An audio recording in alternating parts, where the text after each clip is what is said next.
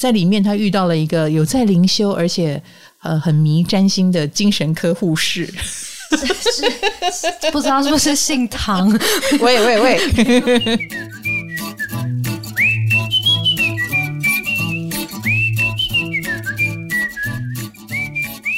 嗨，我是唐綺阳，欢迎来到唐阳鸡酒屋。哎，今天要来跟大家聊一聊木星双鱼的话题，其中一项啊，双鱼跟这个宗教啦、弱势团体啦、心灵啦哈有关系。那我们就来谈谈邪教吧。历史上有一个天堂之门的邪教事件哦。那我们小编呢觉得呃这个事件实在太离谱了，呃，现代人很难想象。哎，其实你不用难以想象哦，邪教组织。Always 有机会存在的哈，我们有必要从历史来借鉴，然后来看看这个事件到底是怎么引发的。那他的教主又是谁？然后为什么大家会呃义无反顾的跟随他？这个天堂门事件呢，就是美国的一个邪教组织，他们是一九七四年成立的，最后在一九九七年的时候呢，他们有四十几个教徒嘛，其中有三十九个嗯就自杀了。然后呢，嗯，集体自杀，然后那个画面是很震撼的哦，因为我有看到那个图片嘛。其实大家去网上搜一下，你就可以看到这个照片了。那因为那个照片呢，嗯，就是人一个一个躺在他们的床上，那个床看起来就很像学生宿舍的床。然后上下两层，然后整整齐齐、干干净净的哈。那人呢都被黑色的被单包起来，露出了一双穿着 Nike 的脚，这个 Nike 鞋就很抢眼哦。这样子三十九具摆在一起，你看那个场面有多壮观。好，在谈这个故事之前呢，啊，我先跟大家说一下啊，在占星学里面呢，跟宗教有关的星象呢，就是跟射手座以及双鱼座有关了。嗯、你先别问我为什么，其实我可以告诉你们，呃，第一个，我觉得射手是火象星座，它掌管的就是高，所以喽，谁最高呢？那就是神喽，是不是啊？所以神的话语，或者是你是所谓的高人啊，那他们就会觉得哇，你比我厉害啊，所以我很愿意追随你。那而且射手跟远方有关系，所以通常啊，跟射手有关的事都是。我们诉求未来，比如说很多教徒，他们今生所做的事情，他们诉求的是我的来世。诶，他不诉求这一世哦，这一世就浅薄了嘛。哦，就是你就是庸庸碌碌的普通人，这样知道吗？所以这些诉求来世的所谓高人，他们的精神状态，你可想见一斑。就是一般来说，呃，信教或者是你追随，那就是你把他当偶像了嘛。你把它当成是我想像神一样，然后我也希望自己身上具备神性，所以教徒们都会去人性化。待会儿我们就可以看看天堂之门是怎么样把一个人的人性去掉，而正因为他有去人性化的一些诉求，所以他们也会觉得啊，我高起来了。啊，我的确是与众不同的，我跟那些庸庸碌碌的普通人不一样，所以很多人为什么会你觉得你是外围的人，你觉得他们怎么沉迷在这个教会里面呢？呃，最后去自杀，这不是笨得要死吗？哦哦哦，在他们内心里不这样想，他们觉得我们是不被理解的高别人一等的人，这就是射手或木星能量被发展到极致，他高到一个极致，他还觉得他。在上面空气很稀薄，觉得很冷，因为世人都不了解他们，然后他们有他们的精神追求。好，你可以把这个概念呢套在每一个呃，你反对他信什么教，然后他还是要去信那个教，呃，或者是他执迷不悟的觉得呃一定要加入什么传销组织的人身上，因为他们都觉得自己跟别人不一样，他有他的追求，那个追求是你看不见的。你们这些庸俗的人看不见的，所以当你流着眼泪拉住他，然后希望他留下来，他还会用很冷淡的眼神看着你，觉得你好可怜，你就可以知道他们的心理状态是什么。这是第一个啊，跟射手有关。第二个呢，就是跟双鱼有关了。哈，我大家以为卡罗不在吗？卡罗在的，双鱼卡罗，我在，我自己话会比较少，自己比较沉重。你听到双鱼，你有什么感觉？就双语也跟邪教有关的这件事，呃，因为双语老师说过是成瘾嘛，嗯，这些人感觉成瘾在那些邪教的氛围里，呃，我觉得这个倒跟成瘾无关哈，而是你刚刚讲沉浸式的。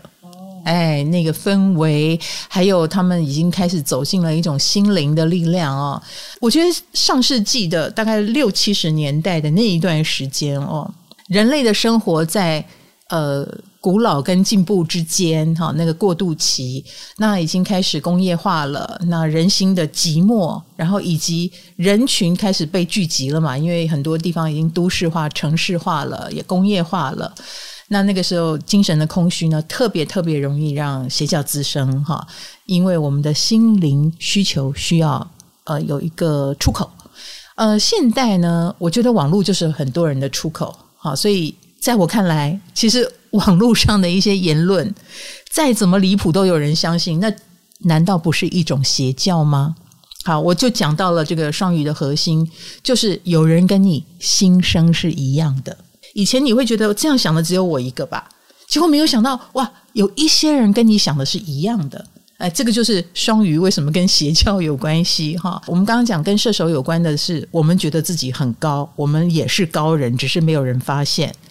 那双鱼就跟可怜人有关，所以很多人是觉得我不被了解，我很可怜，或我的生活很不开心，我很可怜，或我这一生。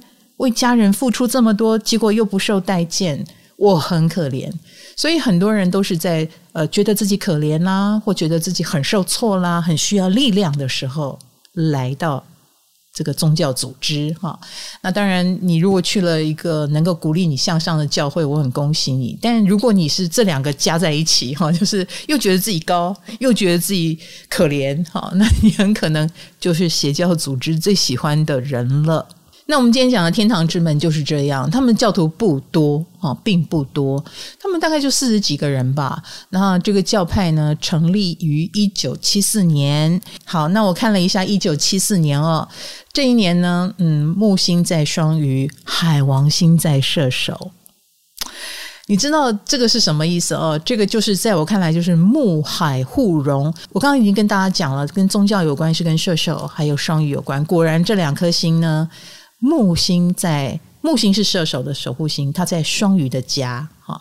然后海王星是双鱼的守护星，它在射手的家，这样知道吗？就好像射手跟双鱼两个家，哎，你住我家，我住你家，所以我们说这两个家庭在联姻，这两个家庭在互融，所以这一年呢，一定有这种集体意识的连结，所以。这个天堂之门不幸的连接到了一批这个把它变邪教的人。那我看了一下维基百科，一九七四年发生什么事呢？比如说大陆有批林批孔的运动，那这个孔子不就是他们的精神指标吗？结果他想要把这个孔子的思想批下来，哈，你看思想。哎，这个就是跟射手有关系，而且海王星有消融的特质啊，这个是我们占星师看到的时候会会心一笑的哦。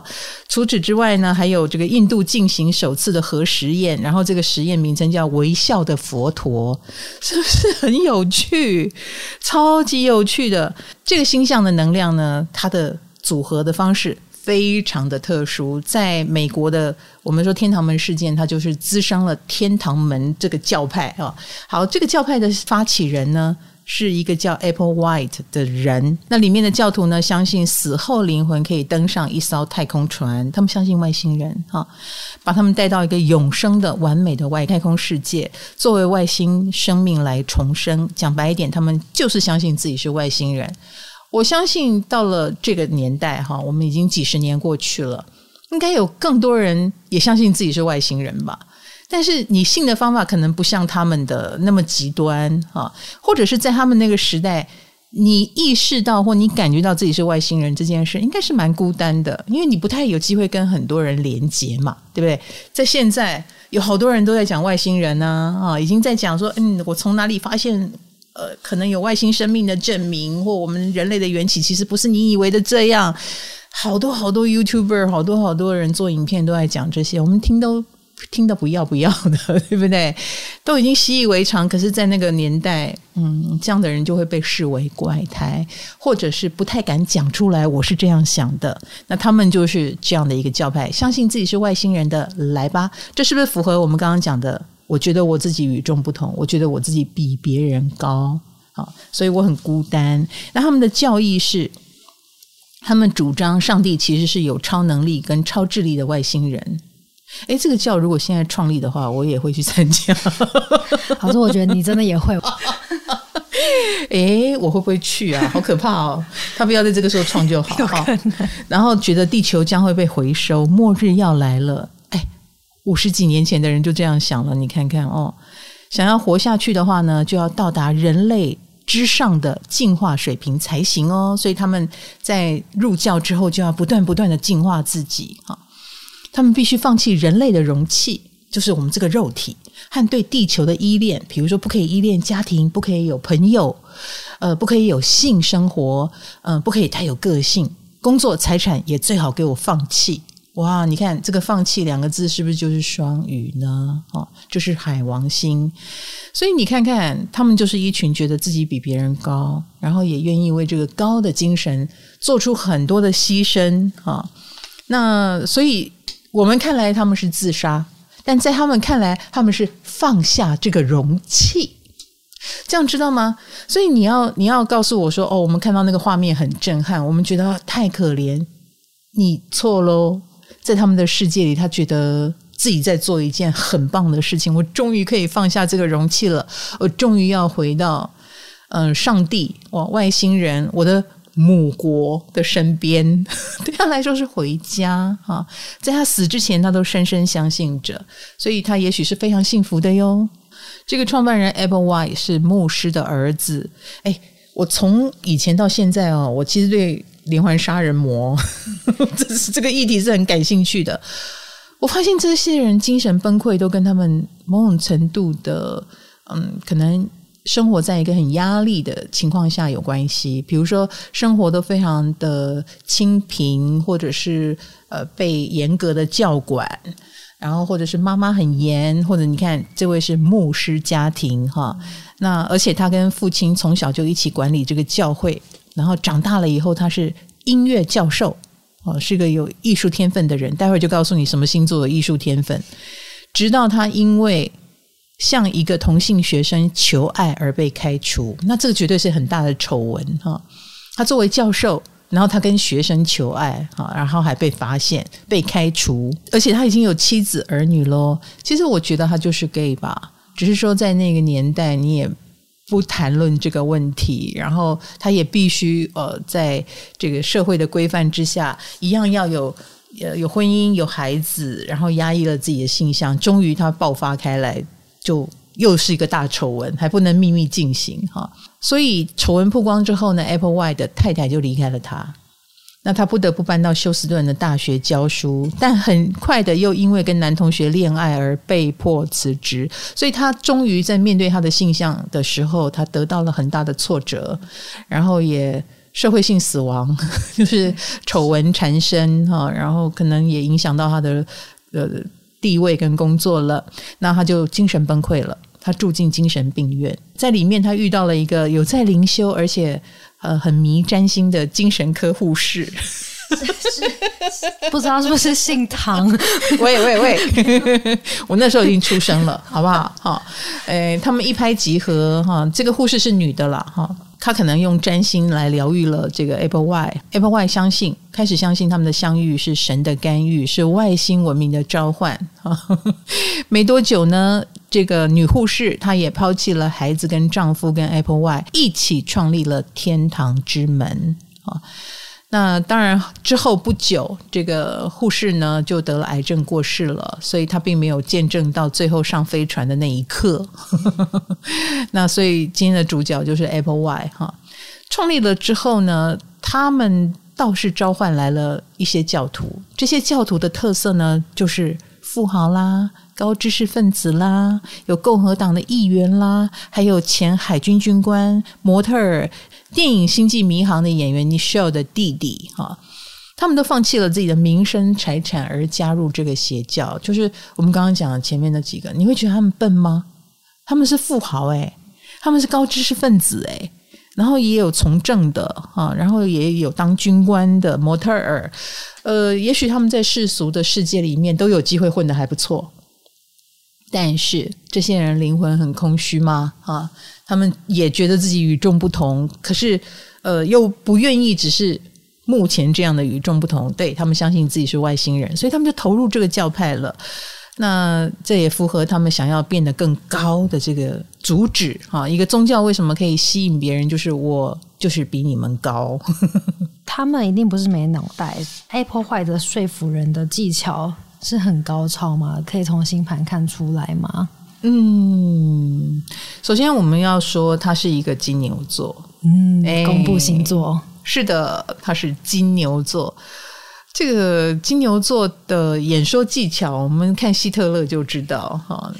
就他其实长得很平凡的人。我说希特勒，但是因为他那个年代已经有影片了哈，这个元首哈 的影片有留下来，你就可以可你可以想象，就是你如果不是隔着荧幕去看他，你如果就在现场，你是不是会对于一个呃很相信自己在说什么的人，你会被他吸引？很有自信，他很有自信，嗯、然后他非常的笃定，然后他会告诉你一定会怎样。那你知道，当你的灵魂是游移的，你你很多事情是不确定的，你很迷惘的，你很容易就被他给吸进去了，因为他是如此笃定，他会告诉你一定会。很多人就放弃挣扎了。我告诉你哦，如果你问我会不会，我说说不定会。我们的谈话就到此结束。但如果我用很确定的语气告诉你一定会相信我，你你是不是就会蛮愿意相信我的？行销技巧，你蛮愿意相信我，然后你也很想看结果如何嘛？对，哎，你就会跟在我身边，不然你怎么会看到结果呢？我就吸引了你。那很多人也知道这一套，可是我们还是不会这样做。为什么？因为我们不确定啊，是不是？我们不敢确定，我们怕以后还不起你的期待怎么办？但是有一些人就是那么的有自信，我觉得 Apple Y 也是属于这一种。他其实是一个很很做自己的人，所以他的前半生的可怜就可怜在他一直在不是做自己的路途上。然后他创立邪教的这一年刚好四十三岁，这是每一个人都会遇到的哦，不是只有他。那为什么我会把四十一到四十三形容成？这个中年危机呢？因为那个那一年啊，那几年就是木星跟木星冲，土星跟土星冲，天王星跟天王星冲，是大家的都是这样，每个人都这样啊，因为他们周期刚好都撞在一起，所以很多人我们说人生有几个坎，咱们是一致的哈。第一个就是所谓的二十九。啊，二十九岁、三十岁是每一个人人生的第一个很大的关卡。我们会在那一年做出很重大的决定啊，比如说我们觉得自己不年轻了，我们不能再混了，我们可能会更严格的审视自己到底在干什么啊。所以很多人在那一年，呃，结婚、离婚、辞职、转行，非常多人在三十岁那一年就会有这种所谓的生涯危机，然后大家就会觉得是因为。奔三了，我已经三十了，就觉得三十很可怕。可是在我看来，你的外表还是很年轻啊。三十其实外表还是很年轻，你根本没有必要恐惧成这样。是星象让我们如此恐惧。第二大关卡就是四十一到四十三。那当然，那个时候我们年纪已经更大了啊。比如说，对女生来说，你再不生也来不及了啊，或者是容貌已经开始老化啊，体力。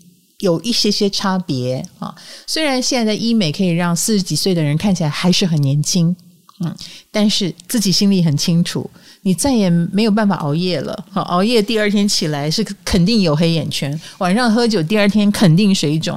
你三十岁就已经有点消不掉，你四十岁就更消不掉。那木木冲、天天冲跟土土冲呢？那更是如此，因为木天跟土都走到了你本命盘的对面，好，那个冲就是对面宫位，都走到对面，就意味着你会开始不断的去观察外界，比如说外界对成功的定义跟我自己的成功定义符不符合？我外面的同侪朋友混得怎么样？我会忍不住去跟这些人事物做比较，然后我们也倾向于。比较容易否定自己，以及在这段时间，你也比较容易遇到外界干预的力量啊、比如，也许就是在这个时候，你的公司裁掉你了，或你所待的那个行业可能正在面临一个很重要的汰换，你有没有跟上？那或你自己呢，嗯、呃，也很容易被别人盯上啊。比如说，呃，你可能在事业上有人跟你竞争啊，所谓的对攻就是有敌对的力量。所以那是一个不太好过的关卡，对很多人来说，中年失业、中年转型，那这个都是外在刺激。那大家也不要觉得好可怕哦。那我到四十一、四十三，我就是很倒霉。我不觉得诶，我觉得转型的痛苦呢，是每一个人都要经历的。对，四十三岁就是让你放弃舒适圈，你很可能在一个公司已经走到了一个地位，叫做不上不下的高管。但是又上不去，那怎么办呢？哦，你敢不敢从头再来呢？有非常多人的人生生命转折点就是在这个时候，他很可能在这个时候就过不了这个关，可能就掉下来。少数是这样，可是如果你能够冲过这个关，你是更上一层楼。那当然，在我心目当中，这两个关卡也都跟健康很有关系哦。哈，所以大家要注意身体健康。呃，那我觉得 Applewhite 就是在这个四十一到四十三的时候，他。就精神崩溃了，是不是？他结束掉了自己前一段的生涯，然后新的一段生涯是由那个喜欢这个身心灵的护士带领着他啊，那使他相信说啊，我会这么苦是因为我是外星人啦，是不是？我就是我这个身体这个容器呢，跟地球不合啦，所以我们要回到母星啦。他找到了一个出口，他深深的相信他。然后他作为一个金牛座，而且他也是母羊很强的金牛座，天王星又在命宫。当他找到了他的真命，就说：“对，我要为自己而活，而且我真的是一个好特别的人哦。”然后这个特别呢，也终于能够在他所创立的这个教派里面吸纳来的这一群人里面得到了肯定。他应该开心死了，我觉得。所以这个 Apple Y 呢，嗯，自己过得很开心，越来越有自信。那当然，他就更吸引教徒留在他身边喽。好，那我刚刚是不是有说过，他们要抛弃人性？抛弃人性，在你看来很不可思议，但你只要知道他们的目标是为了接近神性，你就可以理解了。怎样才能接近神呢？就是不要当人呢。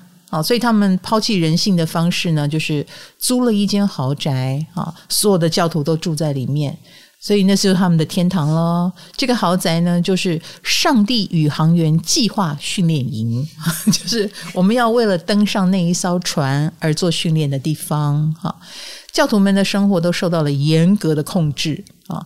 而且你看哈、哦，这个严格控制我可能受不了，我可能在这个时候就退出这个社团。对对对，我不行。但是能受得了的就在里面，而且他们会觉得很棒，因为他们觉得我们与众不同。然后，而且有了这些规则，有了这些限制，我才觉得我在奉献跟付出啊。嗯，所以你知道吗？他们就不能太享受。所以所有所有的教派都不是走享受路线的，享受就是豪奢派对。支持豪奢派对就要赚很多的钱，那就是世俗啊！他们饮食严格控制，吃的很少，洗澡的时间规定六分钟。哎呦，这个我都不行。好，教徒也有法律的哦，啊，比如说刮胡刀要怎么正确使用啊，是有方向的，你要先这边刮，再从那边刮啊，这是。然后松饼要有完美的大小。你不能吃超过几公分的松饼，然后一面要烤几分钟，糖浆要怎么倒上去，通通有严格的规定。然后他们还会执行三个月的斋戒啊，这个斋戒只喝柠檬水、吃辣椒粉跟蜂糖的断食疗法。我跟你讲，这个这个应该不是很那个的，就是我以前也不是很不健康的。对，我我曾经也做过这个断食疗法啊，也是蜂糖水。只喝枫糖水，哦、然后呃加上一些辣椒粉，所以我一看到这个这个斋戒法，哦，很亲切。你在清除地球的杂质哦，他们是为了清除地球的杂质，我只是为了减肥。然后 Applewhite 的领导不是很强势，他是让你来去自如的啊，但是还是有很多人愿意追随他。所以我我我应该就是这个时候就走了啦，我我不会追随他了，嗯，吃的什么鸟东西？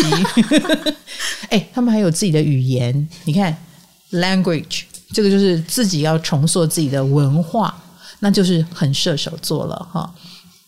他们抛弃跟外界的沟通，简单讲就是这样了。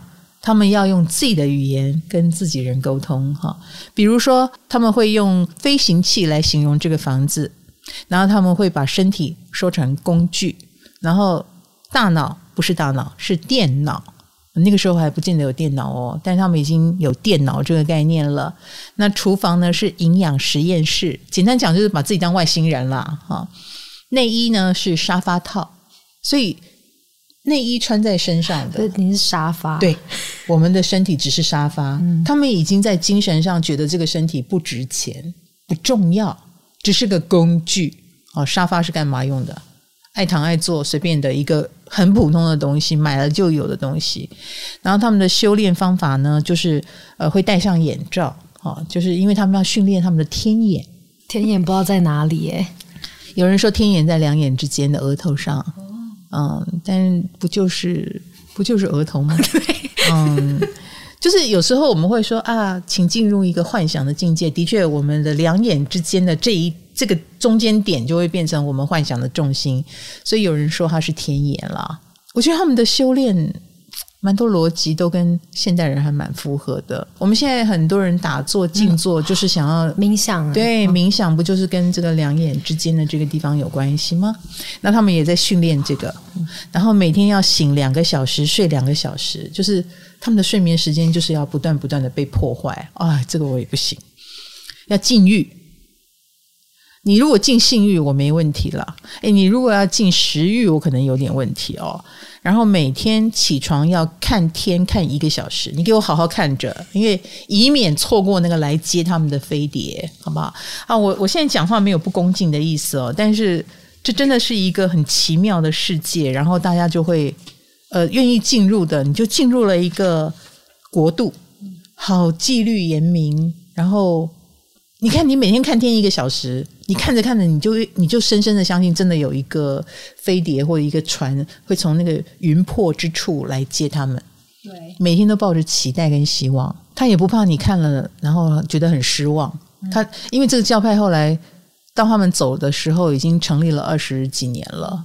这二十几年天天失望，但也没有离开，因为他们相信。你就知道相信的力量是很大的哦。他们的这一些修炼的目标，都是为了呃帮助他们解除人类的身份，放弃所有哺乳动物的行为。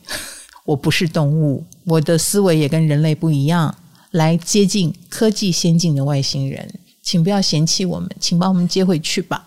嗯，是这个概念。然后做到最极端，就是光是断食啦，光是禁欲都不够哦。最后，Apple White 还做一件很夸张的事，那就是自宫。他是东方不败，他就自宫了，因为他还是会很多次的喜欢上男教徒，然后他自己也受不了自己的这种控制不住的行为。好，这 Apple White 是容现爱耶，嗯，他很容易就爱上别人，嗯、他母羊很强，所以，所以我们说，我们常说母羊就是冲动的爱嘛。哦，哎。虽然不见得很持久哦，我不是指时间的持久，所以喜欢可能也会因为得不到很快放弃，或者是呃那个喜欢的感觉可能很快就消失。可是他可能很受不了自己会喜欢上别人这件事，而且容易喜欢上，那个冲动来了，他自己心里明白嘛，所以最后呢，他决定自宫。啊，自行阉割，组织之内是有护士，有前护士。好，那这个前护士就帮他进行，他们把摘下的睾丸扔到河里，消灭证据。最后，你看他的领袖魅力有多强，有八个男子也跟着他一起阉割。我也我也愿意这样，那就是他们八个就自宫了。好啦，那一九九五年的时候，呃，他们是一九九七年集体自杀的啊。那就一九九五年前两年的时候呢，那时候有一个彗星海尔波普被发现了啊。那 Apple White 就很高兴啊，他就告诉信众，就是哇。这彗星来了，有一艘 UFO 也会跟着他们后面过来接我们哦，啊，来说服三十八名追随者进行自杀，这样他们的灵魂就能够登上这一艘幻想中的 UFO。那你知道吗？他们还买了优福绑架保险。一九九五年，世界上有优福绑架保险哦，哈！我们现在有很多讲神秘事件的 YouTuber，不是都很喜欢谈美国吗？就是美国这种奇人奇事特别多，然后讲外星文明，你看好莱坞把它发扬光大到一个程度哦。那所以他们有优抚绑架保险哦，哈，推出这张保单的是一个佛罗里达的保险公司。那它的内容是什么呢？就是采单一保费，一次只要缴十九点九五美元，就二十美元不到，就可以享用终身保险啊。嗯，就也就是说，如果有一天你被外星人绑架，只要有 你一直笑什么，只要五百块就可以。对，就万一你被绑架了啊，那只要有飞碟上的外星人在理赔申请书上签名，保险公司就会每年付一美元到保单持有者人死掉为止。每年一美元很少哎、欸，大家可以付到你死掉，最长越久，对，你活越久就领越多。啊，多活二十年就可以把保费赚回来啊！那最长可以付到一千万年啊！万一保单持有人生下了外星人的孩子，或被外星人吃掉，则给付加倍，每年两美元，就是我赔给你两美元，最多可以两千万美元。我觉得这就是一个很唬烂人的保单，真的。美国有那么多人，只要有。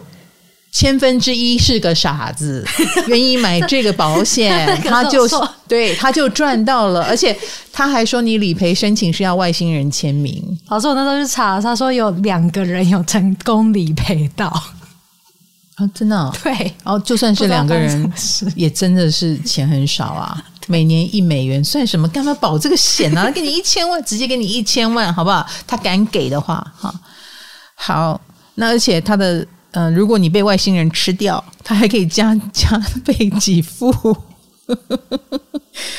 好了，这个真的是哦，无奇不有哦，世界之大。你可以相信我，我觉得很多人在精神上也觉得自己与众不同，然后不知道如何形容自己的与众不同，就觉得啊、哦，天王星嘛，或者是水瓶座，常常被我们说外星人，外星人。我们现在也越来越能接受这个概念了。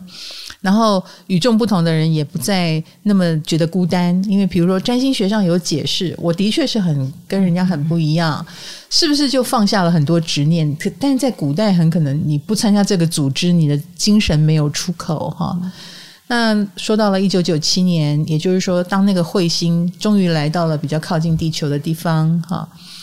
那他们就决定要走了。一九九七年三月二十六日，那一个时候就是母羊座过生日啦。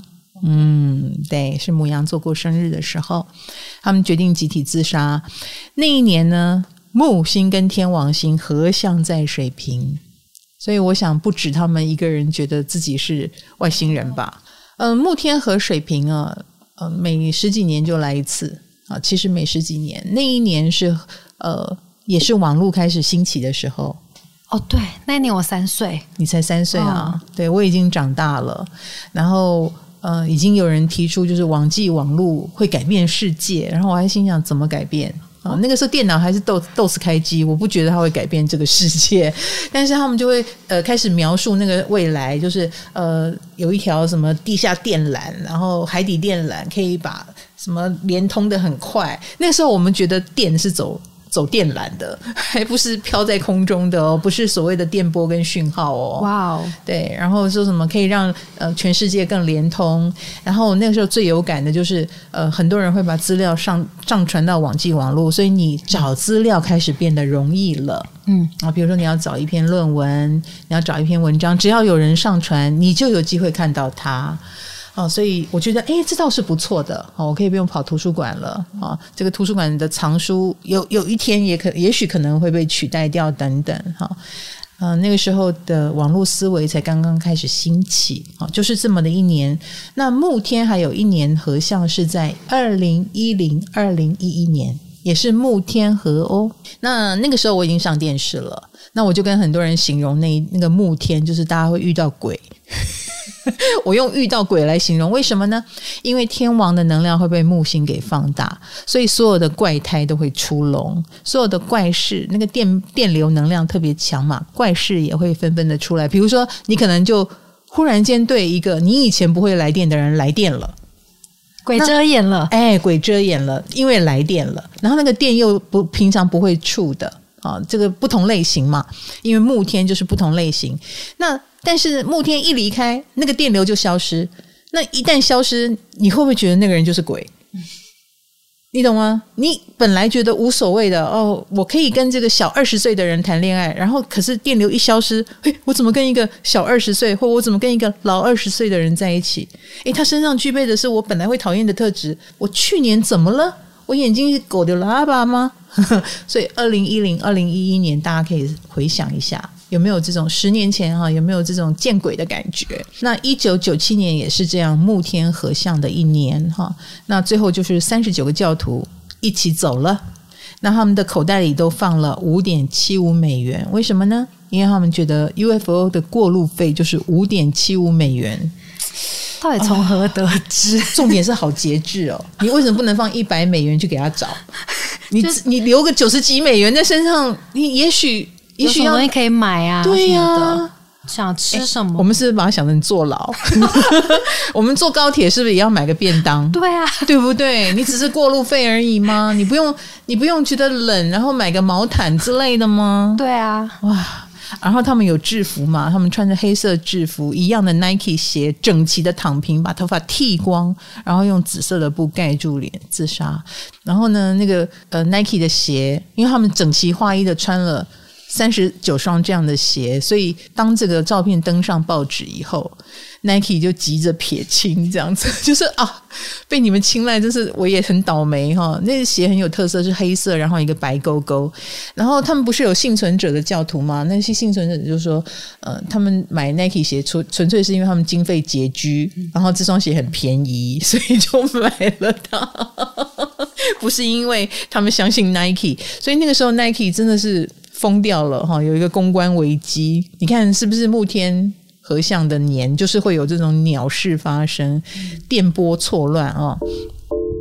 嗨，你也想做 podcast 吗？快上 First Story，让你的节目轻松上架，无痛做 podcast。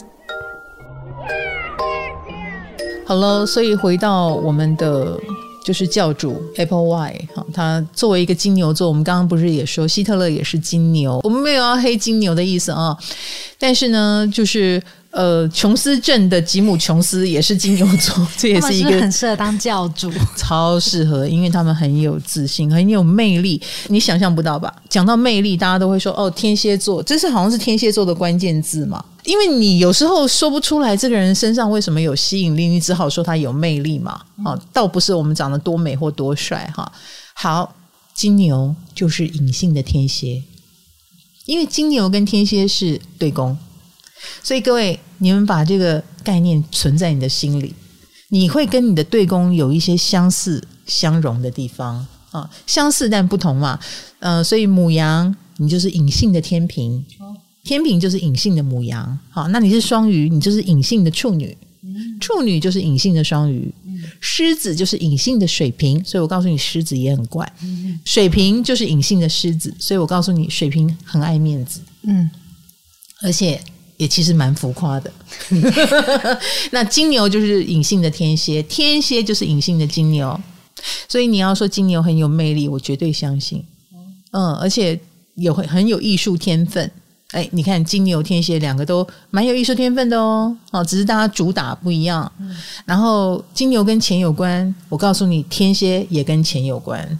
天蝎一样很重视实际，然后一样很爱钱啊，然后。一样很爱吃，金牛天蝎还蛮多，一个不小心就变胖子啊！这一点我就不是说我了哦，其他也是啊。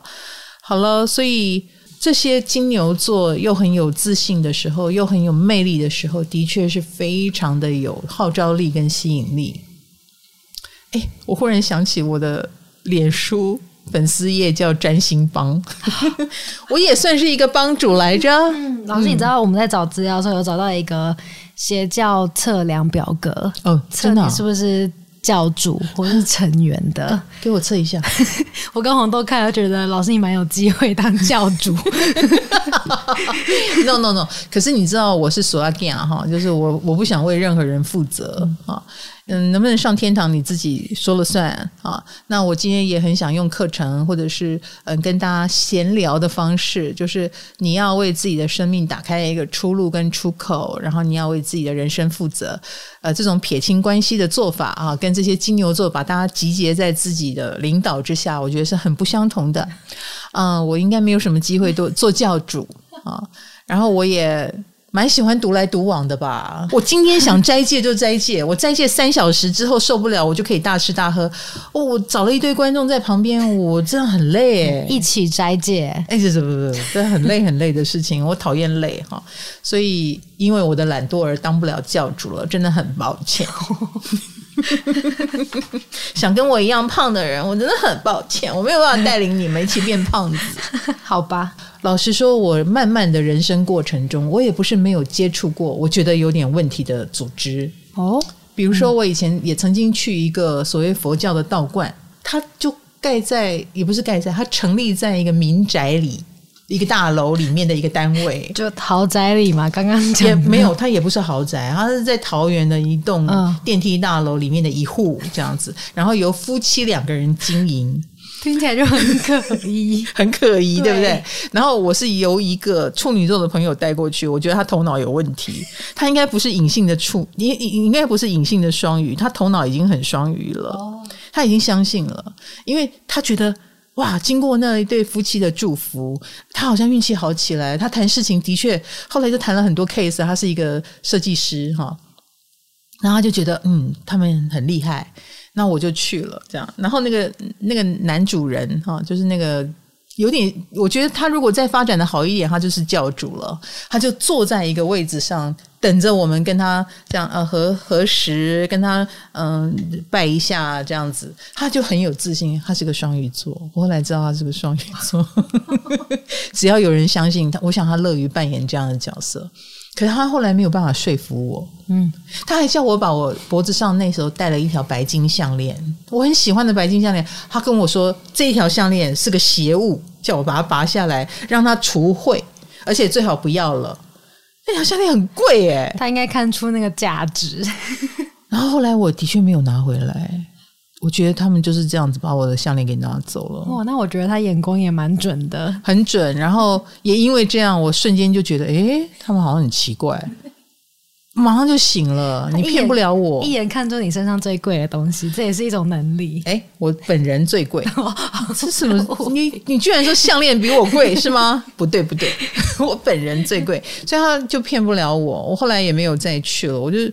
呃，只要离开那个能量场，你出来其实很容易就醒过来了。我觉得，嗯嗯，那那个这个我就会觉得是怪怪的。可是它会吸引那一些愿意相信，或者是觉得我在这边会得到运气，除非我运势很低，我被你给吸引了。因为那个能量场很强，欸，哎，感觉大家聚在一起的那种能量，尤其是你旁边的人是相信的，对，然后他把你带去，他一定也会说好话。就好像传销一样了，我觉得，嗯，所以我们每一个人都要保有自己的中心思想，我觉得还是很重要的。以及你为什么会去靠近一个组织呢？呃，第一个是你因为留级了，是还是你失恋太痛苦了？啊，那你在里面寻求安慰，或你你在里面想要瞬间寻求成长，因为如果不是这样的团体，有时候它力量也没有那么大。啊，只是一个朋友安慰你还不够，你可能需要神的引导，你很可能需要更高的力量的指引。但是呢，我觉得你要知道你是为什么而去接近啊，然后你要有效果的去汲取这一股能量对你的帮助，正面的影响要有，但是负面的影响啊，我们外界的人所看到的所谓负面影响，就是当你为其抛弃了自己的嗯、人生。啊，把自己的身体这么轻贱，哈，就是觉得它只是一个容器，可以随便抛弃。我个人觉得这就已经很不务实了，因为此生你就是个地球人，请用地球人的方式好好的活着。所以我希望大家要在这个社会成为一个高人，或者你的精神世界真的很高，最高的方式就是请保有自己的健康，请好好的活着，这就是你最高的一个表现。啊，而不是随意的抛下一切，然后觉得自己要登上飞船。好，所以今天就是天堂之门了。那我也拉拉杂杂的跟大家聊了一下他跟占星的连结哈。那也提了一些我自己的看法，希望大家在木星即将要来到双鱼哦，再一次来到双鱼的时候呢，我们对自己的心灵世界有更健康的认知，就是我们寻求心灵成长的方法，不要走这种抛弃的路线，好，不要摆烂，好好的当一个地球人活下去，好不好？各位外星人啊！唐阳鸡酒屋的听众应该都是外星人，但是我没有飞船，谢谢。而这个故事的时候，我我一脑中一直想起一首歌，《史密斯飞船》的歌。哦，真的？好，你最后就来放这首歌啊，让大家一一边听你说的这首歌，点播《史密斯飞船》的。好的，好，史密斯飞船也算是老团体哦。卡罗尼是老灵魂哦，没错。